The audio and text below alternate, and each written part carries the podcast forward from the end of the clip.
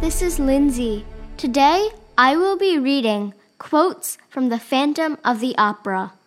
They are very beautiful and I hope you enjoy. Have a good weekend. If I am the phantom, it is because man's hatred has made me so. If I am to be saved, it is because your love has redeemed me. All I wanted was to be loved for myself. He had a heart that could have held the entire empire of the world, and in the end, he had to content himself with a cellar.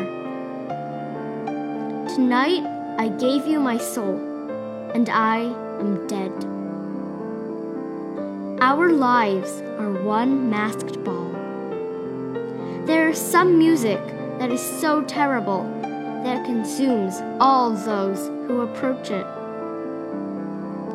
Why do you condemn a man you have never seen, whom no one knows about, and whom you yourself know nothing?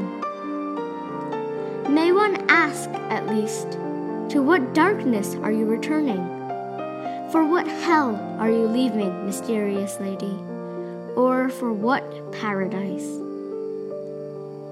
No one will ever be a Parisian without learning to put a mask of joy over his sorrows and a mask of sadness, boredom, or indifference over his inner joy.